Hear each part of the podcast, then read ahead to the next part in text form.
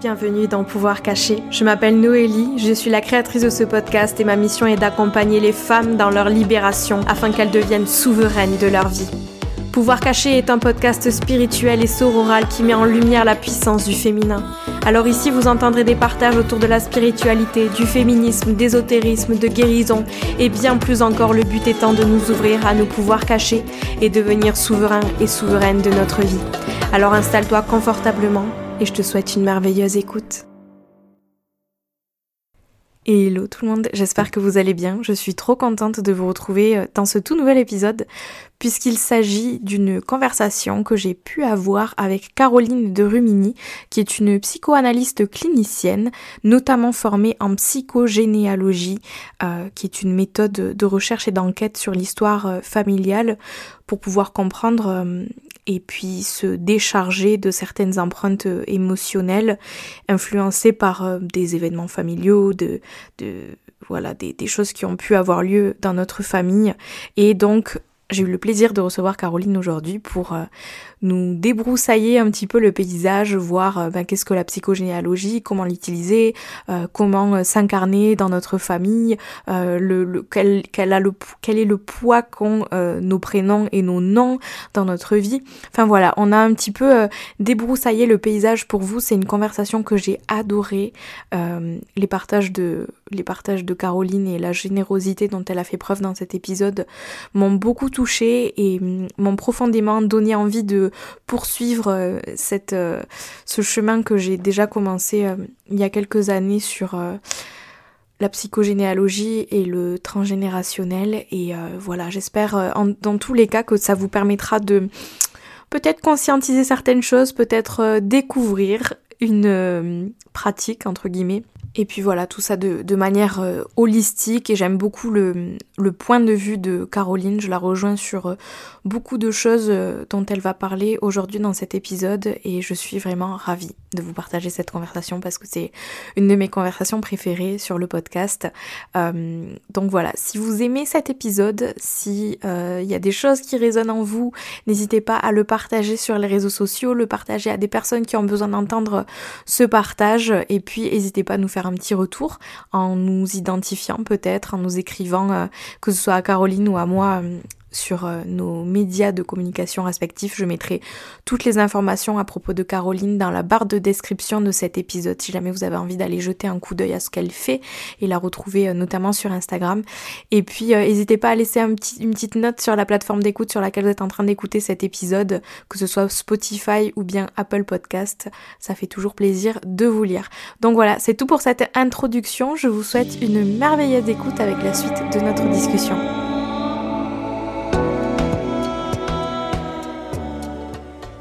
Eh bien, bonjour Caroline. On va faire comme si on ne s'était pas euh, parlé euh, avant de lancer euh, cet enregistrement. Je suis ravie de t'accueillir aujourd'hui sur le podcast pour parler de ce sujet qui est passionnant, qui te passionne et on a, date, on a hâte de découvrir ce que tu vas nous partager à ce sujet. comment est-ce que tu vas aujourd'hui? Eh bien, écoute, euh, je vais pas trop mal euh, en ce temps de, de fin d'année et de fête. Euh, eh bien, les, choses se préparent. Après, je crois que c'est un peu l'énergie de tout le monde en ce moment.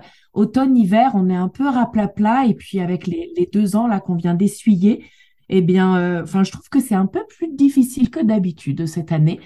Mais voilà, je prends le temps, j'accueille.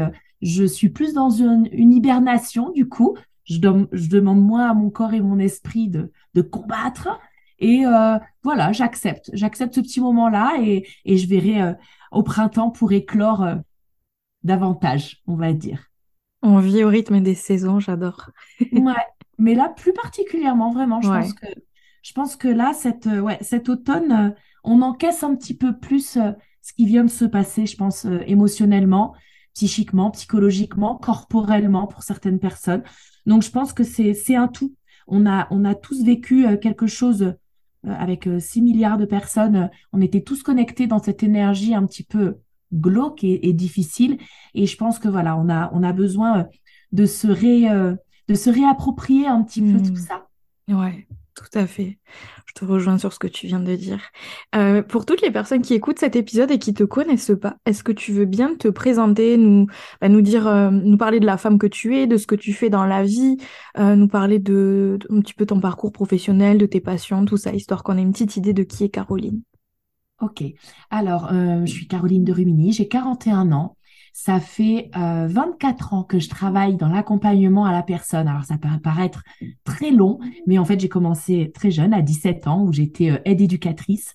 J'ai été travailleur social où j'ai pu faire euh, donc euh, aide médico-psychologique tout en étant diplômée. À chaque fois, j'ai fait mes diplômes en, contrat de qualification. Comme ça, ça me permettait, donc à l'époque, ça s'appelait comme ça, ça me permettait de travailler tout en faisant mes, écoles pour, pour, me financer déjà mes études et puis pour avoir de la pratique. Donc j'étais aide médico-psychologique, après j'ai été éducatrice spécialisée, j'ai ensuite été cadre où j'ai employé du coup des euh, travailleurs sociaux. Et euh, j'ai repris mes études euh, tout en, en, travaillant en tant que cadre pour des études de psychologie pour devenir psychoanalyste clinicienne. Donc c'est vrai que ça fait 23 ans que ben, je bosse avec des gens, avec un, des publics différents ça allait, euh, mais mon premier public euh, était euh, des personnes dans ce qu'on va dire dans un cantou. c'est des démences séniles vieillissantes. Donc, en gros, c'était l'hôpital psychiatrique pour personnes âgées. c'était vraiment quelque chose d'assez lourd. Donc, j'ai commencé par là. J'étais aussi auxiliaire de vie, mais ça, voilà, c'est des petites, des petites, des petits moments de ma vie. Et puis, et puis j'ai eu un public aussi de malentendants. J'ai travaillé aussi dans un public en errance dans la rue en CHRS. Euh, j'ai eu euh, des ITEP, euh, des IME, donc le côté plus handicap physique, psychique ou mental, handicap sensoriel avec les malentendants. Voilà, j'ai j'ai un peu fait un, un étayage de, de publics divers et variés pendant ces 23 ans. Et là, aujourd'hui, je travaille dans une maison de santé. Donc, je suis entourée de médecins, de kinés, de pharmaciens, d'ostéos, de naturaux aussi. On va avoir le côté intégratif euh, et je trouve ça super intéressant de travailler en, en pluriprofessionnalité, mm. pluridisciplinarité, pour que le patient, en fait, il trouve son compte et que, euh, eh bien, il y ait toutes les sphères euh, possibles d'accompagnement, aussi bien le physique, le psychique, l'émotionnel, le corporel, euh, le mécanique. Enfin voilà, euh, la, la, personne peut être prise dans sa globalité et je trouve que c'est là où où ça va être intéressant en fait de travailler avec avec la personne dans sa singularité. Hmm. Donc euh, voilà, euh, psychoanalyse clinicienne, j'ai trois spécialisations, hypnose, PNL et psychogénéalogie. Et euh, du coup, je sais que c'est sur ça que tu vas venir me questionner aujourd'hui sur ma spécialisation qui est la psychogénéalogie et qui est mon dada, si je peux dire ça comme ça. Et justement, histoire de déblayer un petit peu le terrain avant qu'on rentre dans le sujet, que tout le monde comprenne de quoi est-ce qu'il s'agit, est-ce que tu veux bien nous expliquer ben, ce qu'est que la psychogénéalogie? Oui. Alors, la psychogénéalogie, ça va être de la psychologie associée à de la généalogie. Euh, et moi, j'aime dire aussi qu'il y a un grand versant au niveau de la psychanalyse, dans tout ce qui va être euh, le côté euh, symbolique, codifié, décrypté, entendre d'une manière différente, analyser l'analytique, l'analogique. C'est vraiment des plein de gros mots là, dans des, des, jargons assez assez précis, assez niche, hein, comme on dit dans, dans la psychologie, mais euh, pour le faire simple, quand on a une la métaphore de l'iceberg, tu vas avoir l'iceberg où tu vas avoir la partie euh, émergée, ça va être de la psychologie, le présent, tout ce que tu es conscient, tout ce que tu sais de ta famille, tout voilà, tout, toute ta vie euh, de tous les jours. Et tu vas avoir le côté euh, immergé euh, de l'iceberg où là, ça va être le côté inconscient, tout ce que tu vas te trimballer et tout ce qui va faire que l'iceberg flotte mais aussi toute la profondeur et la, et la grandeur de, de ce que l'on peut avoir euh, et de ce que l'on peut transporter. Donc, tu vas avoir vraiment ces deux aspects-là. Et j'aime à dire que la psychogénéalogie, ça va vraiment être euh, euh, eh bien le, le, la limite de l'eau entre euh, le conscient et l'inconscient. Et tu vas être vraiment tout le temps en psychogé. C'est pour ça que c'est vraiment un cheminement qui peut être déroutant, fatigant et, euh, et euh, comme ça euh, émouvant aussi, émotionnellement perturbant, parce que tu vas faire des allers-retours entre des moments d'apnée, des moments de, mmh. de, de, en, plus en haut, tu vois, en hauteur, et, et des moments où tu vas mieux respirer, et des moments où tu vas être plus en profondeur. Donc, euh, c'est vraiment un, cheminement qu'il faut avoir pour avoir un regard vraiment étayé sur ce qui se passe en haut et en bas pour que tu aies vraiment la construction globale et totale de ta lumière et de ton ombre. Hmm. Donc, la psychogénéalogie, euh, ça va être une méthode de recherche et d'enquête sur une histoire familiale, sur ton histoire familiale, à l'aide de ce qu'on appelle l'arbre généalogique. Donc l'arbre généalogique, c'est vraiment quelque chose de très euh, concret, identité, quoi. Euh, le père, la mère, les frères, les sœurs, les grands-parents, les oncles, les tantes. C'est quelque chose que tu peux faire sur Internet, l'arbre généalogique. Ensuite, tu vas le, le, faire devenir un génogramme. Le génogramme, tu vas y ajouter en fait euh, des petites particularités, euh, les déménagements, les maladies, euh, les particularités physiques, les particularités pardon physiques, les les mariages, les divorces, les séparations, les enterrements, enfin voilà. Et le génosociogramme va être l'étape d'après où tu vas relier en fait en disant tiens mamie machin elle est née tant euh, moi j'ai été conçue au même moment, et bien du coup tu vas faire un lien. Euh, mes parents ont choisi par exemple mon parrain côté père, ma marraine côté mère, et tu vas avoir vraiment euh, ces liens. Le génosociogramme en fait, c'est donner une première vision d'analyse, de réflexion sur tout ce qui va être ton génogramme. Donc tu as l'arbre généalogique, le génogramme, le génosociogramme. Et dans cette idée-là, on va vraiment être sur plusieurs versants. Donc le côté très psychologique où tu vas faire du transgénérationnel. Le transgénérationnel, ça va être les parents, euh, les vivants, on va dire, les parents, les grands-parents ou les, euh, tu vois, si euh, s'ils ont été vivants les cinq premières années de ta vie, ils font partie de ta construction. Les frères et sœurs, tout ça. Donc le transgé, ça va être sur une ou deux, trois générations, tu vois, les arrière-grands-parents s'ils sont toujours là. Et regardez comment est-ce que tu fonctionnes de manière systémique dans la famille. La famille est un système. Et la psychogénéalogie va prolonger ça. La psychogénéalogie va venir regarder ce qui se trame ultérieurement euh, et euh, comment est-ce que, euh, sans avoir la capacité de réveiller les morts, comment est-ce qu'on va pouvoir lire en fait l'inconscient collectif universel avec l'inconscient familial et expliquer comment on pourrait euh, on va dire, euh, développer, euh, prendre une hypothèse, supputer quelque chose en disant, bah voilà, là, l'inconscient familial m'amène à penser ça par rapport à ton histoire que tu vis dans le présent, m'amène à regarder ça, à identifier ça, à éclaircir ça. Qu'est-ce que toi, ça te fait, qu'est-ce que ça te provoque, qu'est-ce que ça te fait écho, résonance? Et du coup, on va compter sur les cellules, on va compter sur tout ce qui va être de l'ordre de la lecture de l'holisme, hein, l'holistique qui va être vraiment euh, l'élaboration de, la triangulation sur le corps, l'esprit et l'âme, en faisant attention que l'esprit en psychologie est euh, un processus de pensée et l'âme est un processus de sensitivité, de côté sensation et émotionnel. Donc, on va vraiment avoir ces trois facteurs où la personne va avoir besoin d'être là avec son discours. Parce que si tu me donnes ton arbre, il y en a plein qui me disent, je t'envoie mon arbre avant la séance, comme ça tu, tu verras. Mais en fait, je ne vois rien parce que on a vraiment besoin d'avoir euh, la lecture de la parole de l'autre, parce que dans sa parole, il va y avoir une lecture du langage symbolique et inconscient. Et, et ça, c'est tout le côté psychanalytique. Hmm. Voilà. Je sais pas si je me fais assez bien euh, comprendre. C'était très clair et euh, tu vois, ça a permis de... Je, voyais un petit peu ce que c'était la psychogénéalogie et tout ça, mais là, tu vois, avec ton explication, ça permet vraiment de de mieux comprendre le truc dans sa globalité. Et puis, euh, ça m'amène à ma deuxième question parce que j'ai vu dans un post Instagram, tu précisais que la psychogénéalogie, c'est pas de l'ésotérisme. Mais tu sais, il y a, y, a, y a, un truc, euh, pour certaines personnes, ça peut paraître peut-être un petit peu perché de se dire euh, comment est-ce que euh, mes ancêtres vont avoir un impact sur ma vie aujourd'hui. Donc, est-ce que tu peux nous expliquer comment est-ce que un événement peut-être qui s'est produit dans les, dans les générations précédentes peut avoir un impact psychologique et jouer un rôle dans le présent, dans notre vie aujourd'hui? Bien sûr. Alors, oui, j'aime en fait être assez clair, surtout sur les réseaux, parce que Mm. il y a vraiment de tout et n'importe quoi, et souvent de n'importe quoi sur les réseaux.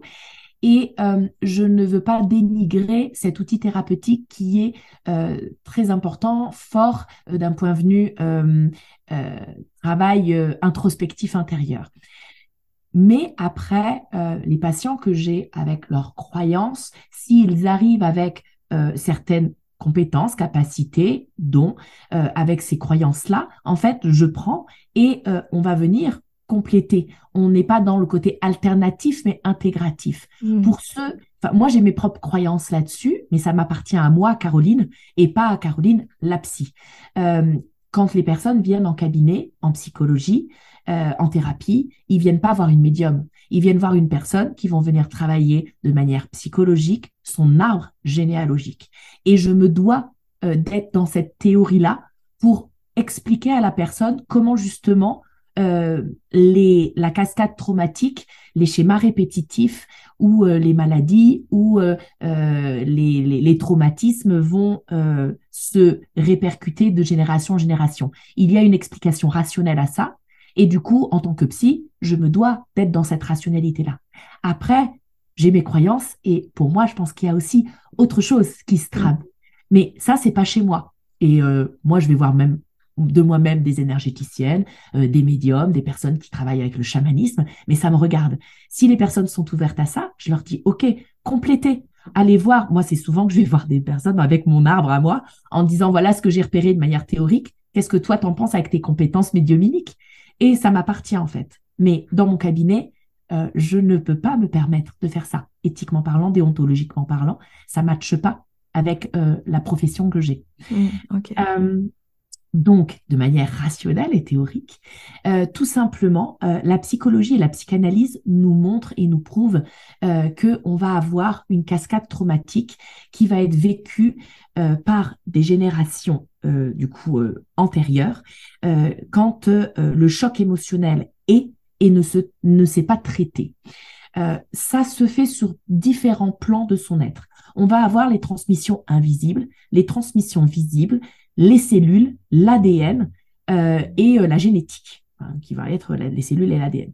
Donc, ça a été prouvé là, euh, ces derniers mois que génétiquement, on se trimballe quatre générations en nous.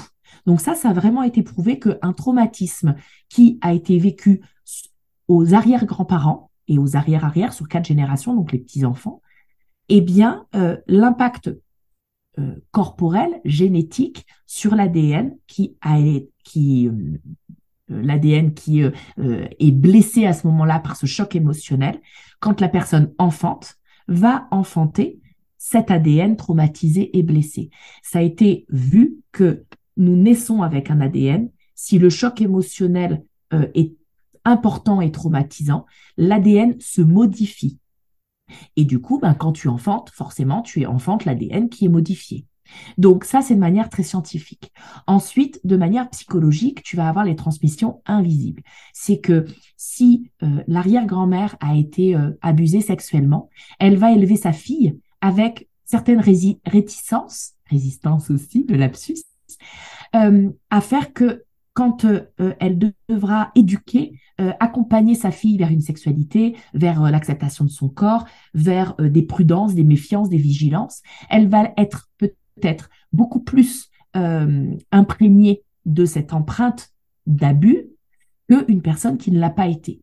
Et c'est ce qui fait que l'enfant va être impacté par ce genre de transmission invisible émotionnelle où il ne va pas comprendre la réaction de sa mère, pourquoi elle est autant euh, cadrante ou autant, euh, comment on pourrait dire, euh, tu sais, les, les, les, parents qui sont dans l'opposition totale ouais. et qui, qui, qui, qui, ne souhaitent pas du tout que leurs enfants fassent ou aillent. Ou, tu sais, moi j'ai été élevée, ma mère me disait, ton premier sera ton dernier.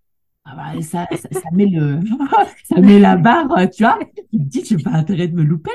Bon, mon premier n'a pas été mon dernier. Mais tu vois, toutes ces phrases-là qui viennent, qui viennent exprimer ouais. ce que le parent a vécu lui-même comme traumatisme, qui fait que elle veut pas, elle veut le meilleur pour toi. Les parents, euh, quoi qu'ils fassent comme choix, ils le font avec, euh, alors, hormis les troubles pathologiques et, et, et, psychiatriques, hein, mais des parents normalement constitués, leur choix, ils le font par bienveillance et même des parents qui euh, c'est dur à, entendre, hein, mais des parents qui, qui, qui, vont vers une maltraitance sur l'enfant, eh bien, c'est peut-être parce que leur construction a été dans une maltraitance aussi, et ils ne font que reproduire ce qu'ils ont connu ou ce qu'ils n'ont pas connu, et que le fait de mal aimer un enfant, c'est peut-être parce que chez eux, il y a eu cette malamour aussi. Donc, ce n'est que des transmissions invisibles qui fait que psychogénéalogiquement parlant, en fait, tu te trimbales des traumas qui ne t'appartiennent pas et que l'arrière-grand-mère et son abus sexuel peut, euh, toi, en tant que petite fille, euh, te faire générer, euh, par exemple, corporellement, ça pourrait le transpirer sur des infections urinaires à répétition. Alors, pas que toutes les infections urinaires à répétition, faut prendre, enfin voilà, hein, c'est à prendre avec des, des pincettes et des guillemets toutes les maladies euh, psychosomatiques ne sont pas forcément liées à un abus sexuel. Enfin voilà, le côté cystite ou infection urinaire ne sont pas forcément liés aux abus sexuels euh, en manière psychogénéalogique.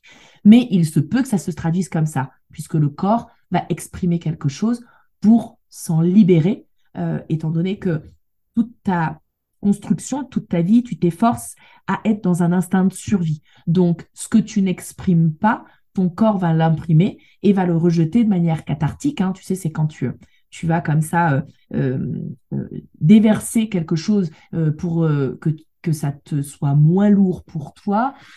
tu vas être vraiment dans ce côté où tu vas le mettre à l'extérieur pour qu'à l'intérieur, ça ne te, pèse plus autant. Et ça, c'est la catharsis. Et le corps, en fait, est, un, un, très grand libérateur cathartique si tu le fais pas par toi-même. C'est pour ça que les maladies peuvent aussi être euh, un support de, regard sur, euh, sur le côté psychosoma. Attention, toutes les maladies ne sont pas psychogénéalogiques, sinon ça serait trop simple. Et c'est souvent que je dis dans mes conférences, euh, à ce moment-là, tu lis mon livre et tu manges des graines et ça ira très bien. Ben non, en fait, non, c'est pas possible. on a le médecin, et d'ailleurs je travaille en maison de santé pour ça. On a le kiné pour le côté mécanique. Et on va avoir ce côté où, tu vois, tu as le médecin qui m'appelle en me disant, Caro, Là, côté médical, il n'y a rien. Côté mécanique, il n'y a rien. Donc, c'est à toi de jouer. Et c'est et, c'est ça. C'est là qu'on va aller regarder et qu'on va aller trifouiller, savoir ce qui s'est tramé, soit dans ton présent, soit dans ton passé proche, dans ce côté transgé, soit dans le côté psychogénéalogique, avec euh, une, une traduction de l'inconscient familial, qui va transpirer en fait et être véhiculé sur entre 9 et 4 générations. Ça, remonte, hein. Ouais. Ouais. J'aime beaucoup, tu vois, je, je trouve que c'est important, euh, moi personnellement, que on puisse l'expliquer, tu vois, de, de manière assez, euh, assez rationnelle, comme tu viens de le faire. Ça permet de, parce que, comme tu dis, tu vois, sur les réseaux sociaux, on voit de tout, on entend de tout. Il y a des trucs euh, très perchés, des trucs qui le sont un peu moins. On ne sait pas trop où se positionner. Et mine de rien, là, tu vois, d'avoir ton explication qui est rationnelle, qui est simple à comprendre, je trouve que c'est ça ça permet vraiment tu vois de de se projeter peut-être un petit peu plus avec euh, avec euh, cette technique là que tu utilises et que je trouve juste euh, vraiment merveilleuse. Et la manière dont tu l'utilises tu vois de manière holistique hein, en étant ouverte tu vois comme tu dis bah, dans la maison de santé tu as le médecin tu as le kiné et de travailler tout ça ensemble parce que tu peux pas aller voir juste une personne et travailler juste d'une manière tu as, plein de manières de travailler différemment. Et et chaque personne va t'apporter une chose dont tu as besoin aussi. Et je trouve ça euh, tellement important et tellement, tellement beau que tu le fasses de cette manière-là. Ah, je trouve ça riche, tu vois, que mm. les personnes, et puis, euh, tu vois, je, dis souvent aussi un peu d'humilité, quoi, dans le sens où euh, la personne, si elle me dit, mais si je vais le kiné, le médecin et vous, c'est quoi qui a marché? Ben, En fait, c'est les trois qui marchent. oui. Et euh, voilà, c'est ça, c'est se tirer la couverture en disant oh là là, grâce à moi, la personne va mieux. Bah un peu d'humilité quoi. C'est pas, c'est pas, c'est pas ça. Enfin, voilà, faut redescendre des fois aussi, tu vois. Complètement euh, d'accord. Et, et, ça, c'est vraiment important aussi euh, de se dire voilà, on est, on est peu de choses. Moi, je, je diffuse ce que je connais, ce que je sais le mieux faire. Et je pense que je le fais pas trop mal, là pour le tout en toute modestie. Euh, et, je pense que c'est important, voilà, de, de, de savoir comment est-ce qu'on on joue au Tetris, quoi. Mmh. Ouais. Voilà. Tu avais fait euh, un petit post aussi euh, au travers de, du laboratoire. Euh, au sujet des noms et des prénoms, parce qu'à notre naissance, on nous donne un prénom, on hérite d'un nom, et tu parlais justement du rôle que joue notre prénom et notre nom dans notre développement. En quoi est-ce que ça peut être intéressant de les décrypter?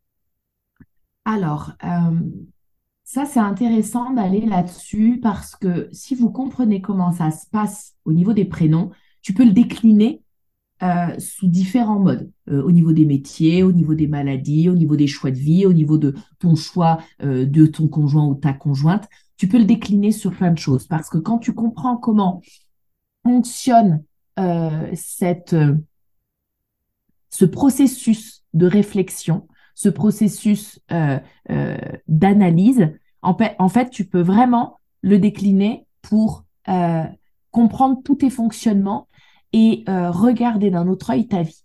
Alors, les prénoms, euh, prendre cet exemple, c'est très intéressant. Pourquoi? Parce que c'est le premier cadeau que tes parents vont te faire, parce qu'ils vont mettre neuf mois pour choisir ton prénom, parce qu'il va y avoir des discussions autour de ça, et c'est ce que ça va renvoyer à chaque parent qui va être intéressant, parce que tu as ton père, tu as ta mère, euh, ou alors tu as deux mamans, ou alors tu as deux papas. Hein. Enfin, ça, c'est absolument pas. On, on, prend de manière pragmatique la chose, d'accord Tu as deux parents. On va le faire de manière euh, plus simple. Et les deux parents, ils ont envie d'être dans leur propre survie. Parce que du coup, tout ce qu'ils ont fait jusqu'à de 0 à leurs 30 euh, ans, on va dire, ils ont besoin de le marquer. Et d'une, par narcissisme, et deux, parce qu'ils vont transmettre à, leur enfant quelque chose. Donc, ils, défendent pour le coup leur petit bout de gras à eux, et chacun avec leur, individualité, leur singularité, tout en se mettant d'accord sur un prénom commun pour le bébé, avec chacun leur histoire. Et du coup, c'est ce moment-là où même euh, quand j'ai des patients qui me disent euh, oui mais moi ça s'est pas passé comme ça, c'est ma mère qui a choisi parce que j'étais une fille et mon père il choisissait pour les garçons. Ok, sauf que psychologiquement rien que ça, ça vient montrer comment les femmes sont d'un côté, les mmh. hommes sont de l'autre. Comment le patriarche va dire, moi je prends le fils, l'héritier, toi la fille. Ça va venir encore transpirer une transmission invisible. En fait, tu comprends ce que je veux dire? C'est que chaque euh, choix de vie, action, réflexion va venir marquer ce que toi, ça te touche profondément et ça va venir marquer de manière inconsciente une réalité familiale et euh, de système de couple, comment il fonctionne? Le couple fonctionne comme ça. Le mec décide le mec, la femme décide la fille. Du coup, ça, ça vient quand même exprimer quelque chose. Et du coup, ce qu'il faut savoir, dans les prénoms, on va avoir quatre types d'enfants, quatre aspects d'enfants que nous, on est. On va être l'enfant fantasmatique, ce qui va être le produit du fantasme de l'enfantement. C'est qu'à 15 ans, tu n'as pas encore ton mec, tu n'as pas encore ta femme, et tu dis, moi j'aurai deux filles, elles s'appelleront euh, Jeanne et Léa. Ok, ça tu le fais avec toi, ton, ta propre envie. Tu vas avoir ce fantasme de l'enfant des parents. On va avoir l'enfant imaginé. Là, c'est que quand tu te mets avec quelqu'un, tu dis, tiens, ça fait six mois, neuf mois, trois ans qu'on est ensemble ça serait sympa d'avoir un enfant. Ah ouais, j'aimerais bien avoir un fils. Ok, comment tu l'appellerais? Ben moi euh, Théo et euh, moi Timéo. Ah non, Timéo, ça je peux pas. Et tu vas avoir ça, l'enfant imaginé. L'enfant va commencer à se construire dans l'imaginaire des parents. Ça va être le produit des rêveries anticipées. On se projette quelque chose d'extraordinaire. Hein. Ton enfant sera toujours mieux que l'enfant du voisin. Ensuite, tu as l'enfant narcissique, où là, c'est vraiment dire, OK, en fait, il va venir de moi, ça va être la moitié de ma production. Donc, ça va être l'image que je vais idéaliser de ce que je suis. Euh, j'ai pas fait de patinage artistique, j'en aurais toujours aimé. Ben, mon enfant, je vais le mettre sur les patins dès trois ans. Et je vais essayer que mon enfant réalise des choses dans ma prolongation pour me, me, dorer, on va dire, pour avoir ce côté narcissisé, tu vois. Et après, on va avoir l'enfant culturel, où là, ça va être en mode, moi, je vais créer une famille. On va avoir cette représentation ambiante de la culture. Euh, euh, je vais l'appeler, euh, par exemple, avec un prénom ancien parce que pour moi, mes grands-parents sont importants. je vais peut-être même donner le deuxième et le troisième prénom des, des grands-parents, des arrière-grands-parents. ou alors, pas du tout, parce que moi, je suis contre, par exemple, je pense à des personnes qui vont avoir une culture euh, où la religion va être euh, assez prédominante, avec des traditions assez fortes, où les personnes veulent s'en défaire. Et bien justement, des, une personne de cette, de cette tranche de vie-là va dire, bah, moi, je vais donner un prénom hyper français alors que je, j'arrive d'un autre pays, mais mon enfant, il grandit en France et il s'appellera Marc. Voilà. Euh, et, et, et, ça, vraiment, c'est aussi important. Donc, il y a quatre aspects de l'enfant qui va venir, en fait, expliquer ce que tu te transportes. Après, d'un point de vue euh, psychanalytique, tu vas avoir euh, le son. Le son, la phonétique. La phonétique du prénom ou qui va engendrer aussi quelque chose. C'est que, moi, je m'appelle Caroline, c'est beaucoup plus doux que Séverine, par exemple, ou euh, euh, Robert, enfin Roberta, par exemple, si je m'étais appelée Roberta. Tu vois, c'est quelque chose qui va avoir une consonance différente. Mm. Euh, il va du coup y avoir quelque chose de l'ordre de la phonétique, de qu'est-ce que je vais faire transpirer à mon enfant quand, de manière sonore, je vais l'appeler. Ok. On va avoir Paul et Robert euh, c'est pas la même chose quand on t'appelle. Voilà. Ensuite, il va y avoir aussi ce qu'on appelle le langage des oiseaux. C'est euh, comment est-ce qu'on va venir décrypter un sens euh, inconscient sur un prénom. Alors après, il faut pas tomber dans le non-sens non plus, mais on va avoir par exemple Odette, on va avoir le, mot de la dette. Amandine, on, entend le mot amende. amende, une, une peine, tu vois, une amende. Euh, on va avoir, alors Caroline, c'est le lien du cœur, Pauline, le lien de la peau. On peut avoir en fait cette double, euh, cette double définition, euh, cette double traduction. Alors, faut vraiment partir du principe que on ne va pas prendre une explication et la dénuer, la, la, sortir de son contexte. C'est vraiment à tout en fait. On enchevêtre le son, on enchevêtre les raisons des enfants, on enchevêtre les raisons des parents, on enchevêtre tout pour voir comment ça va venir impacter toi dans ton quotidien et ce que ça va venir euh, euh, offrir comme support à la discussion et à la projection. Tu sais, en psychologie, aujourd'hui, on travaille beaucoup euh, avec le tarot. Et alors là, c'est un très bon exemple, le côté psycholo psychogénéalogie et ésotérisme, et le côté mmh. tarot et le côté psychologie. Eh bien, le tarot, on va s'en servir comme une projection analytique. À l'ancienne, on avait les tests de Rorschach, tu sais, on ouvrait une feuille avec une grosse tache, on demandait à l'enfant ou à l'adolescent qu'est-ce que vous voyez. Après, on avait des tates. Les tates, c'était des, des planches de vie où euh, la, personne va être représentée avec euh, un petit enfant qui va jouer du violon, euh, avec un homme qui pleure derrière et une maison au loin. Tu montrais ça à un enfant et tu disais à quoi ça te fait penser. Donc, on était dans le projectif.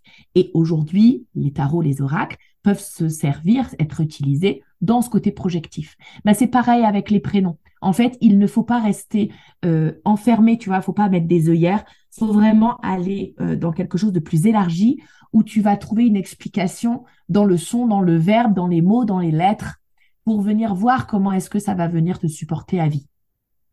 Euh, on va avoir le souvenir aussi, tu vois, il y a des personnes, alors ça c'est un peu plus glauque, mais il y a des personnes qui vont appeler son enfant euh, du même prénom que sa maîtresse.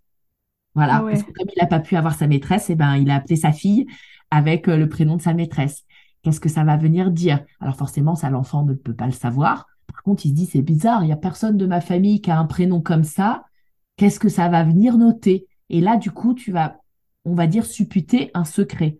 Et puis, quelle relation tu as avec ton père? Est-ce que c'est une relation assez oedipienne? Hmm. Et à ce moment-là, est-ce que ça vient révéler quelque chose euh, de plus fort et un lien autre que père et fille? Parce que ben, ce prénom-là venait véhiculer quelque chose d'autre au papa que le fait que ça soit sa fille et qu'avec son autre fille, avec ma sœur, il n'a pas la même, euh, la même manière d'être. Et tu vois, tout ça, en fait, c'est à enchevêtrer. Euh, on va partir vraiment de ce qui va être de l'inconscient collectif, de faire l'inconscient familial et on va venir voir comment est-ce que ça va venir jouer dans l'inconscient euh, individuel. C'est hyper intéressant. Tu vois, il y a vraiment une palette. Alors, tu peux vraiment, euh, c'est alors tu vois, si on me dit, ah, mais c'est quelque chose d'assez médiuminique, je dirais plus que c'est quelque chose de plus mentaliste à, la, rigueur. S'il y avait quelque chose à se rapprocher, c'est vraiment ce côté où, en fait, tu vas faire des déductions hmm. par euh, dix facteurs et tu vas dire, OK, tu fais l'entonnoir et tu dis ça, ça, ça, ça, ça. Et du coup, mon prénom, voilà pourquoi je le transporte et voilà ce qui transporte et voilà ce qui, qui vient, euh, ce qui vient générer en moi euh, soit de la douceur, soit de la haine, soit de la colère, soit de la, de la joie. Mais on va vraiment avoir tout ce panel-là. Donc, c'est très intéressant d'aller regarder comment, euh, combien, comment il va venir se traduire, en fait, comme les maladies, comme les métiers. On n'a jamais des choix comme ça pour rien. Et, alors, c'est tout a un sens, mais il faut, mm. faire attention aussi de, de ne pas tomber dans le non-sens. Ouais. Euh, mais tout a un sens au départ. Le choix, il va venir euh, être intérieur. Moi, normalement, je vais m'appeler Nicolas. Euh, ma mère, c'était le début des échographies, hein, j'ai 40 ans. Et euh, le, médecin, le gynéco, il lui avait dit c'est un garçon. Donc pendant neuf mois, ils m'ont appelé Nicolas. Et en fait, quand je suis née, eh ben surprise, je suis une fille. Et ma mère adorait le film Caroline Chérie. Et il passait en fait à ce soir-là il passait, euh, le soir où je suis née, il passait à la télé Caroline Chéri.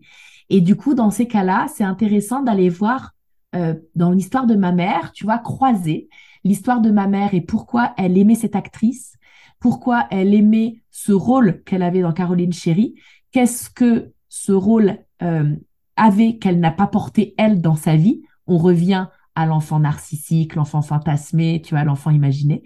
Et d'ailleurs, on voit vraiment la différence. Ma maman est une personne assez euh, discrète euh, qui va avoir une position assez soumise dans son couple, alors que quand tu vois l'actrice de Caroline Chéry, c'est quelqu'un qui va être assez exubérant, qui va dès les premières minutes du film faire un énorme caprice et va, va tout péter. ça se passe en 1789, là, le, au moment de la Révolution, et elle va, elle va, elle va faire scandale et elle va ouvrir sa, sa bouche. Et c'est vrai que c'est quelque chose que ne faisait pas et que n'a jamais fait ma mère.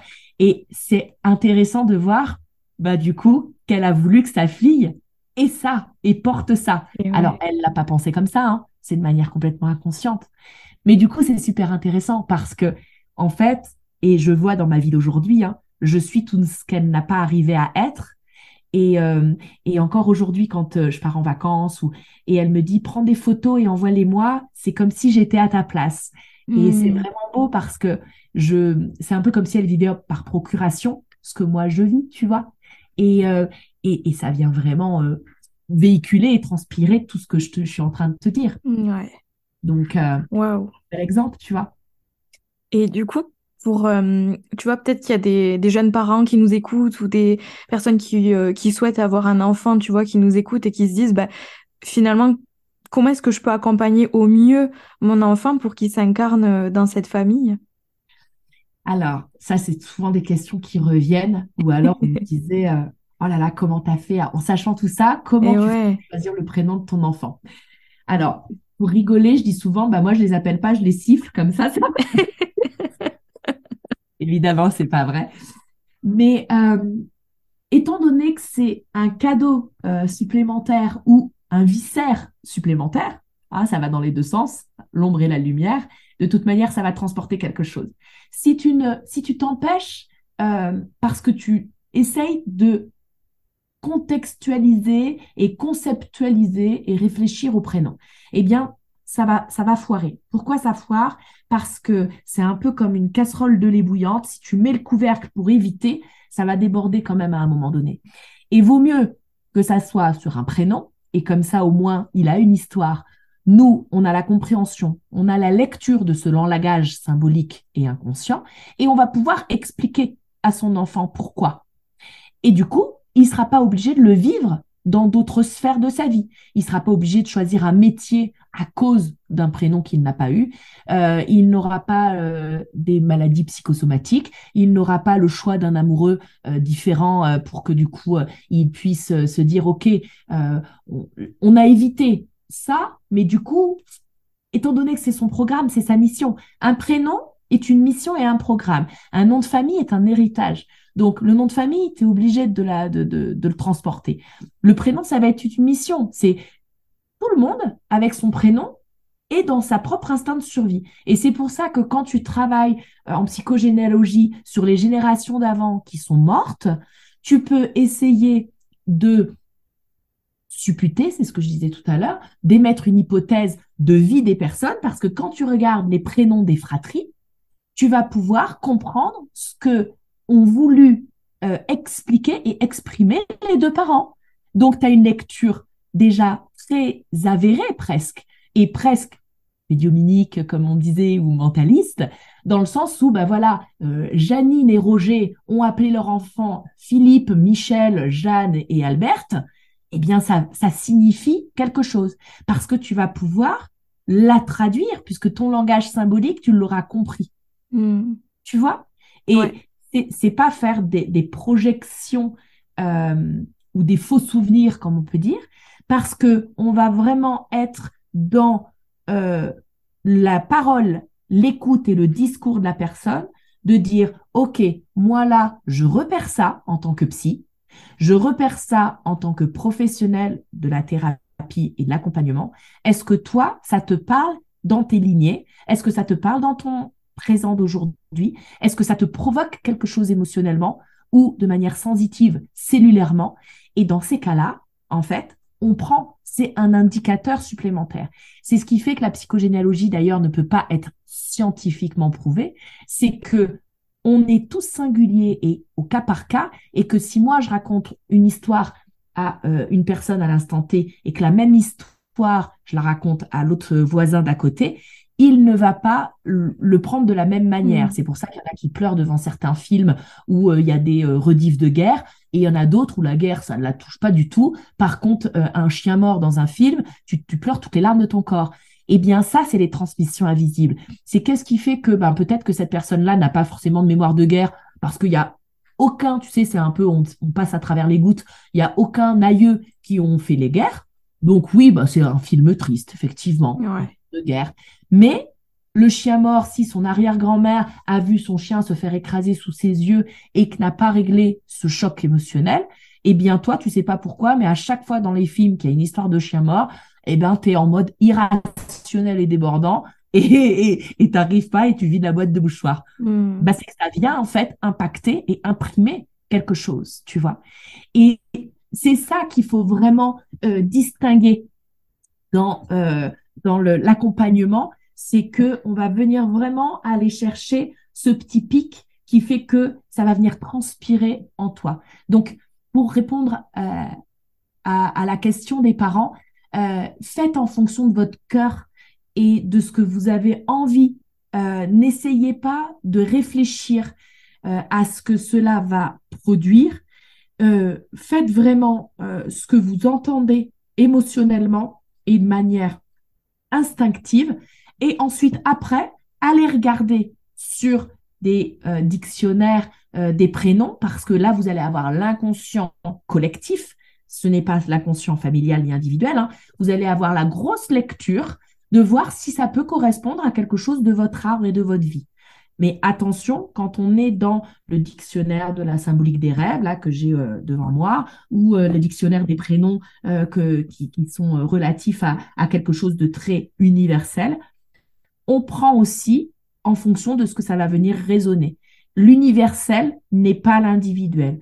Si je rêve euh, d'un de, de dents, par exemple, ce n'est pas forcément que je vais mourir demain. Pourtant, quand je regarde sur le dictionnaire des rêves, on me dit oh là là, perdre ses dents, mon Dieu, il y a hmm. une catastrophe qui va arriver. Non, peut-être qu'il y a trois jours, j'étais chez le dentiste et que du coup, mon cerveau traite l'information que euh, mes dents, voilà, ça fait quelque chose. Donc, c'est pareil avec tous les symboles. Euh, si euh, j'ai euh, une, phobie des, chiens et que dans l'universalité des rêves, le chien est le fidèle compagnon, mais que pour moi, en fait, ça va être synonyme d'agressivité, de dominance et de, et quelque chose de, négatif, eh bien, du coup, c'est mon inconscient individuel. Donc, faites attention avec toutes ces genres de lectures que vous pouvez avoir aussi bien dans les maladies, les métiers, les prénoms, euh, c'est que vous allez avoir l'universel et faites vraiment l'avocat du diable et regardez votre référentiel symbolique, ce que ça va venir vous vous exprimer. Et ça, c'est vraiment très important. Mmh. Donc tu dirais que, enfin, faut quand même arriver, euh, tu vois, à faire ce travail quand même sur soi pour ensuite euh, peut-être euh, arriver mieux à communiquer avec son enfant et bah, tout le monde devrait faire un travail sur soi. Après, c'est c'est pas donné à tout le monde, ni financièrement, ça faut le reconnaître aussi. ni intellectuellement, il y en a où bah c'est c'est pas dans leur capacité, ils n'ont pas envie. après, c'est sûr, évidemment, c'est toujours intéressant de faire un travail sur soi, mais je dirais même, tu vois, alors à chaque période de sa vie, moi, tu vois, j'ai fait une thérapie euh, quand euh, j'ai repris euh, mes, ma, mes études de psychologie. On devait aussi être en suivi thérapeutique pour que du coup, on, ait vraiment cet accompagnement-là. Donc j'avais 30 ans. Ok, ça a duré 6 ans. Le temps de mes études, c'était 5 ans. J'ai continué un an parce que j'aimais bien ma psy et qu'on travaillait bien, donc c'était top. Puis après, j'ai arrêté. J'en ai pas éprouvé la nécessité. Euh, l'année dernière, je me suis mariée, j'ai eu mon dernier enfant et j'ai eu besoin, en fait, de me dire, OK, à 40 ans, là, j'ai autre chose à travailler. J'ai d'autres choses qui viennent résonner. J'ai ma place de mère que j'avais pas avant à 30 ans. Euh, j'ai ma place de femme, même si, j'étais avec un homme depuis 10 ans. Euh, aujourd'hui, je suis mariée. Il y a quelque chose de symboliquement différent qui, en plus, joue dans mon arbre. Au niveau des mariages, hein, je t'ai dit au début, hein, ma mère m'a dit mon premier sera mon dernier. Alors, imagine la, quand je me suis mariée. Alors, euh, ça a été tout un truc. Et, du coup, j'ai aussi euh, fait, euh, fait écho à plein de choses de, de ma famille et de mon arbre. Et du coup, j'ai eu d'autres choses, en fait, à aller regarder. Et j'ai repris une thérapie depuis un an et demi qui me fait énormément de bien, mais je travaille différemment les choses. Donc, oui, c'est important. Alors, pour ceux qui, qui le veulent faire une, une thérapie, c'est vraiment top. Après, vous avez la chance aujourd'hui d'avoir euh, des, livres euh, de développement personnel. Alors, développement personnel, attention, hein. encore une fois, il y a de tout et à, en laisser aussi. Mais moi, je vais dire aussi de croissance, de croissance personnelle, de, de, de tu vois, plutôt que développement, de d'épanouissement personnel. Et, et ça, je pense que c'est bien de de faire ce genre de démarche qui est à moindre coût et que si vous voyez que ça bouge un peu trop, eh bien peut-être vous offrir une séance ou deux si les moyens ne sont pas euh, faciles pour vous euh, en disant voilà j'ai fait ce livre il y a ça ça ça j'ai pointé j'ai dégrossi j'ai dépoussiéré euh, mmh. et du coup tu arrives avec déjà un contenu qui n'évite pas 10 séances chez le psy mais du coup permet d'avoir les ingrédients pour ta recette que tu sais pas trop dans quel sens les prendre ça peut être aussi tu vois une bonne alternative à euh, ben, un suivi de psychanalyse pendant 10 ans parce que ben ouais, ça, ça coûte des sous, il faut le reconnaître aussi. Bah ouais. Mm. Merci Caroline. Avec plaisir. Donc vous avez mon livre hein, pour ça, n'hésitez pas. Oui, et puis justement, c'est le moment de nous parler de de comment est-ce qu'on peut euh, se faire accompagner par toi, qu'est-ce que tu proposes à distance, en présentiel, nous parler de ton livre, un petit peu faire, euh, faire ta petite pub avant qu'on se quitte. Alors, euh, moi, en suivi thérapeutique, je suis complètement full et je prends même plus de, de, de liste d'attente parce que je trouve que ça, ça en vient à dire bah, c'est dans neuf mois et quand la personne a, mmh. besoin, bah, c'est dur de dire bah, ça sera l'année prochaine. Et du coup, je prends plus de liste d'attente euh, par rapport à ça dans les thérapies de suivi classiques. Après, pour tout ce qui va être de l'ordre de la psychogénéalogie, euh, par rapport à cette euh, densité de mon cabinet, j'ai mis en place un programme en ligne où vous allez pouvoir être en autonomie mais accompagné. C'est que moi, tous les jours, quotidiennement, je, peux discuter avec vous et je vous accompagne en fait sur le chemin d'une année en psychogénéalogie où du coup, vous allez vraiment avoir euh, un accompagnement euh, virtuel par les vidéos, par les exercices, par les vocaux, par les laboratoires que je fais. Donc, vous avez un package mais à côté de ça, euh, tous les jours, je suis dispo en, me disant, euh, ben, j'ai vu cette vidéo-là, c'est un truc que je comprends pas, ben, j'y réponds quasi directement, en tout cas dans les 24 heures.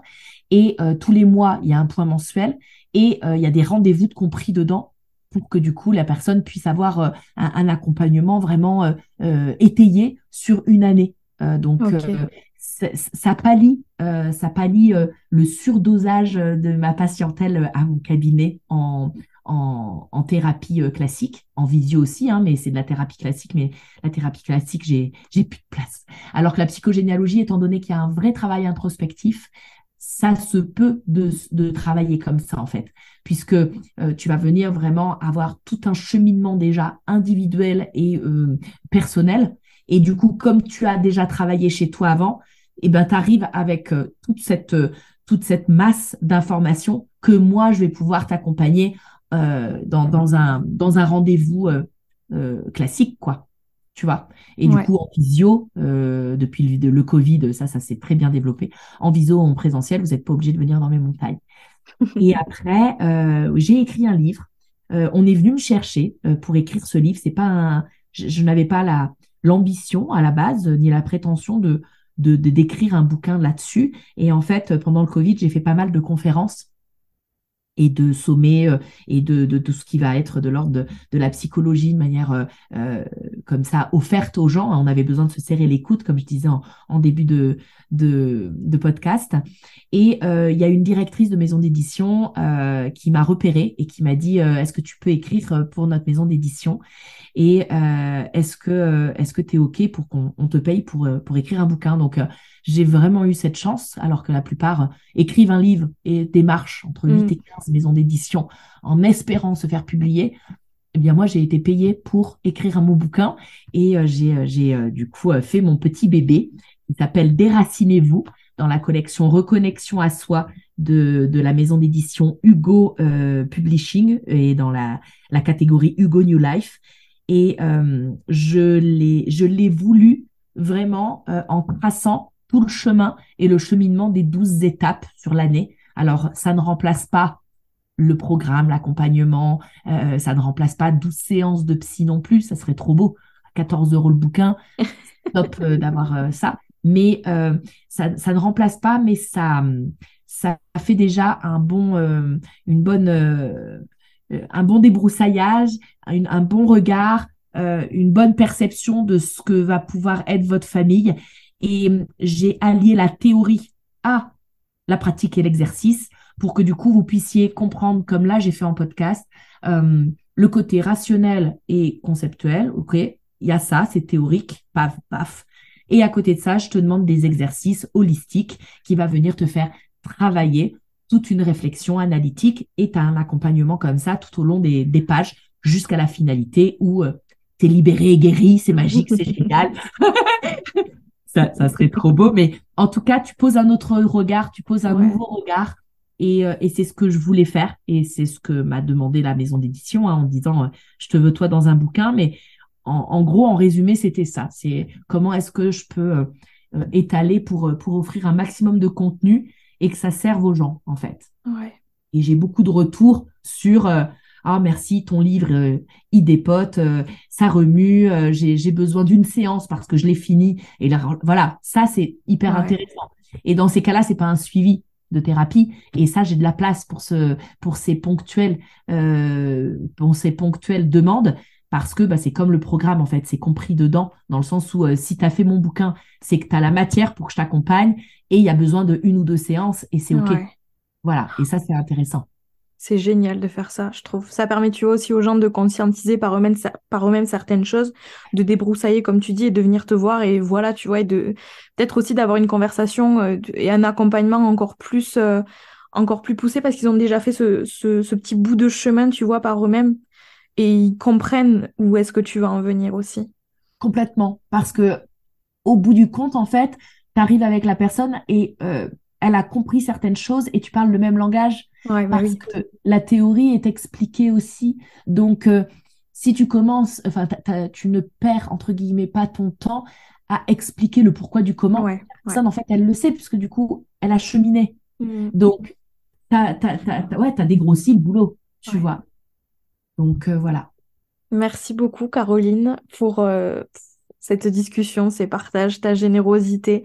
Et ça donne, honnêtement, ça donne juste envie de, de foncer là-dedans et de, ben, si jamais ça résonne, tu vois, encore une fois, euh, si jamais on sent qu'on en a, qu'on en a besoin, qu'on en a envie, c'est, ça donne envie, extrêmement envie, et, euh, et tu l'as très bien présenté. Et surtout, toi, tu donnes envie. Merci, c'est gentil. Donc merci beaucoup, euh, merci vraiment du fond du cœur d'avoir accepté mon invitation sur le podcast. J'espère que ça aura fait réfléchir certaines personnes qui nous auront écoutés. C'est toujours ça le but et ouais, un immense merci à toi. Bah, vraiment merci aussi à toi Noélie pour l'invitation et moi vraiment l'importance de, de, cet outil, c'est de le diffuser un maximum pour mmh. que du coup la, personne puisse s'en saisir à leur manière. C'est vraiment ça. Saisissez, si, saisissez-vous-en de à votre manière, avec ce que vous êtes. Prenez ce que ce qui vous semble juste, laissez le reste. Et, euh, et à chaque à chaque période de votre vie, euh, c'est une mine d'or d'informations. Ouais. Merci Caroline. Et merci à vous qui nous avez écoutés aujourd'hui. Et sur ce, je vous dis à la semaine prochaine pour un nouvel épisode. Ciao, ciao.